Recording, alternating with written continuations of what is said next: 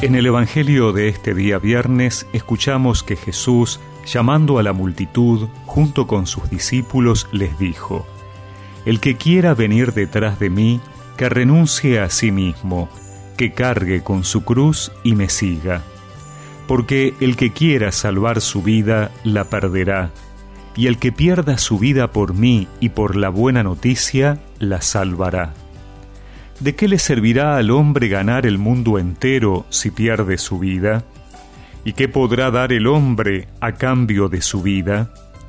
Porque si alguien se avergüenza de mí y de mis palabras en esta generación adúltera y pecadora, también el Hijo del Hombre se avergonzará de él cuando venga en la gloria de su Padre con sus santos ángeles. Y les decía, les aseguro que algunos de los que están aquí presentes no morirán antes de haber visto que el reino de Dios ha llegado con poder.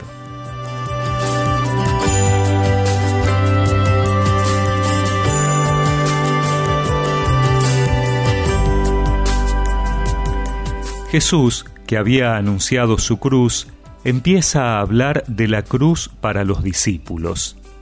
El único camino de la gloria es el de la cruz, tanto para sus discípulos como para él. La existencia del cristiano está definida por la de Jesús, seguir e imitar, reproducir y estar en comunión, venir a ser otro Cristo. Por eso podríamos preguntarnos hoy qué importancia doy en mi vida al conocimiento y a la imitación de Jesús. ¿Qué parte tiene la renuncia a mí mismo? ¿Cómo se traduce en mi vida cotidiana esta invitación de Jesús? El Evangelio es provocador. Jesús nunca le prometió a sus seguidores una vida fácil, acomodada o sin problemas. En cambio, Jesús invita a perder la vida para salvarla no hay vida cristiana sin renuncia de sí mismo. La vida, siguiendo el Evangelio, no es una vida fácil. En muchas épocas y lugares, perder la vida ha sido algo literal, morir por mantenerse fiel en la fe. Cientos de miles de mártires en toda la historia, de manera particular en nuestro tiempo en diversas regiones del mundo. Mantenerse fiel a Jesús es no avergonzarse de Él. Por eso, tal vez en nuestros ambientes, que no corremos al riesgo de ser asesinados por la fe, sigue siendo válido lo que Jesús nos dice.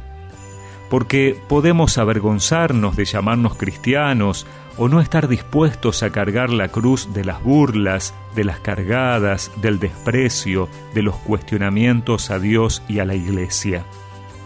Pidámosle al Señor que nunca callemos el nombre de Jesús por vergüenza o temor.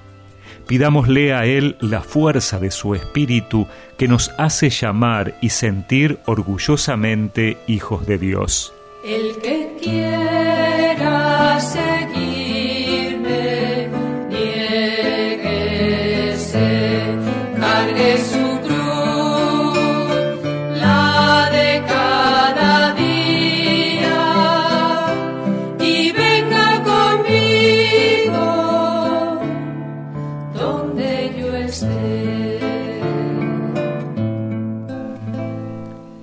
Y recemos juntos esta oración. Señor, quiero confiar en ti y creer en tu palabra. Ayúdame a recordar siempre que mis renuncias, mis opciones, mis fidelidades y mis cobardías comprometen mi vida entera. Amén. Y que la bendición de Dios Todopoderoso, del Padre, del Hijo y del Espíritu Santo los acompañe siempre. El que quiere